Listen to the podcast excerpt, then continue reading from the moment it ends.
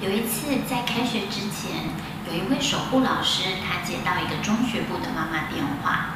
妈妈打电话来的时候，心情很沮丧。她说：“我的孩子很伤心，因为他告诉我，他被同学踢出群组了。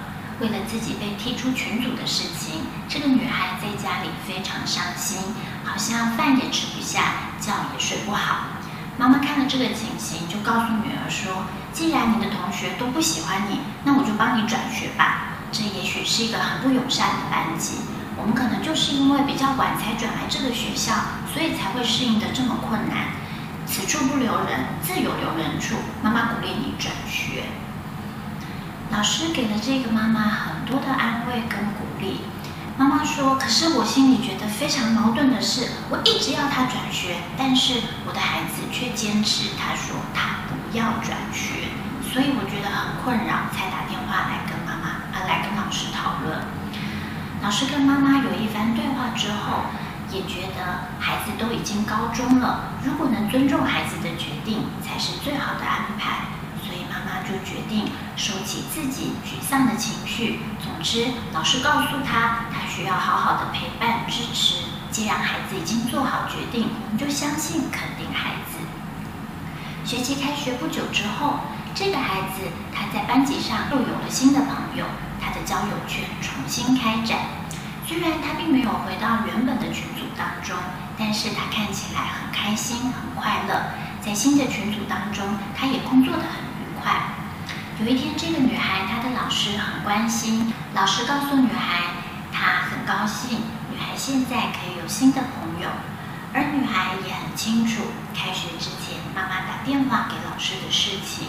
她感谢老师也支持她，让她可以坚持留下来。女孩还告诉老师，她其实知道自己为什么被踢出群组。老师觉得很惊讶，所以也很认真地听她分享。女孩告诉老师，因为群组当中的一些分享内容，他觉得应该没有什么关系，所以他就又跟群组之外的其他人说他在群组里头所听到的事情。因为这样，使得群组当中的某一些朋友非常恼怒。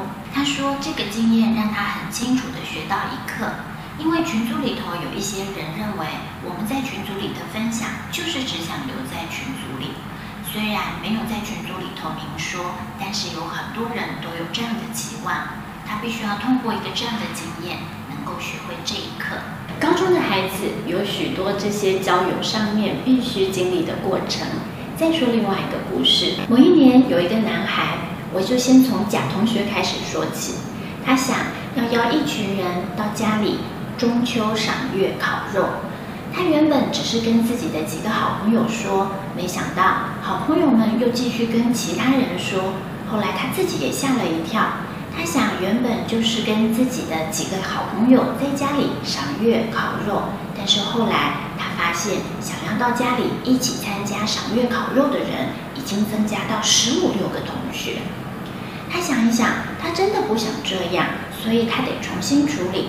但是他又不晓得要如何跟其他人说，所以他重新跟他最要好的那一些朋友说：“我得重邀一次。”但是既然不知道怎么说，我只好先跟全班的人说：“啊、这次就不在我们家烤肉了，因为我妈妈说现在政府也很反对烤肉，所以我们家不适合今年秋天不举办。”乙同学一直都很想要参加。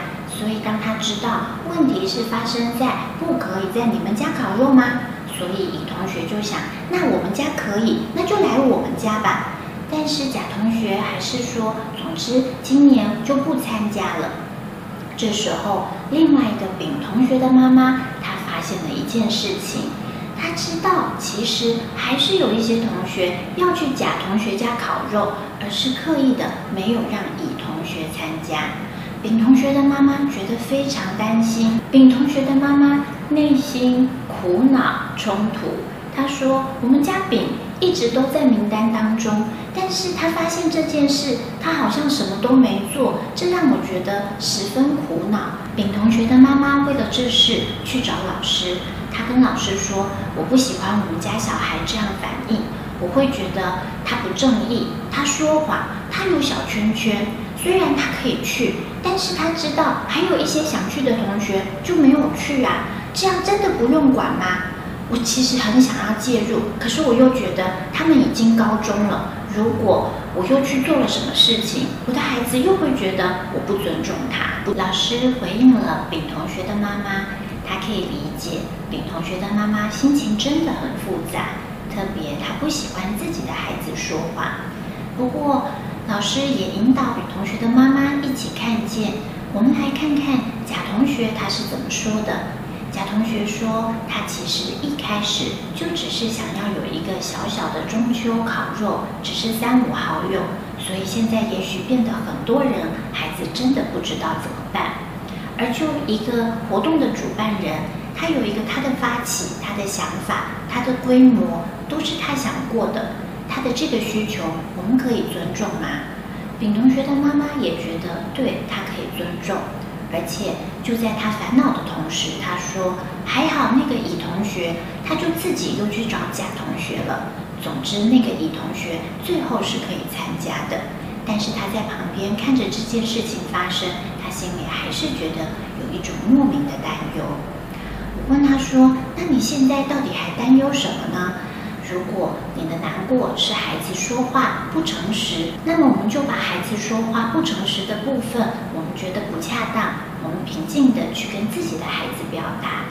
但是另外一方面，我们也需要理解，孩子在处理这样的人际关系的时候，他们确实有困难，不知道怎么说更好，所以就说不举办了。丙同学的妈妈好像觉得稍微平衡一点，但接着又皱起眉头，她说。但是还有那几个没去跟甲同学说的，他们就没有机会去参加了。啊，原来丙同学的妈妈如此大爱，她为另外没有一起参加到烤肉的同学这么这么着急。这个时候，我突然觉得，也许我们可以更多的来想一想这件事情。我问这个妈妈：我们自己在成长过程当中没有做过那些人的经验吗？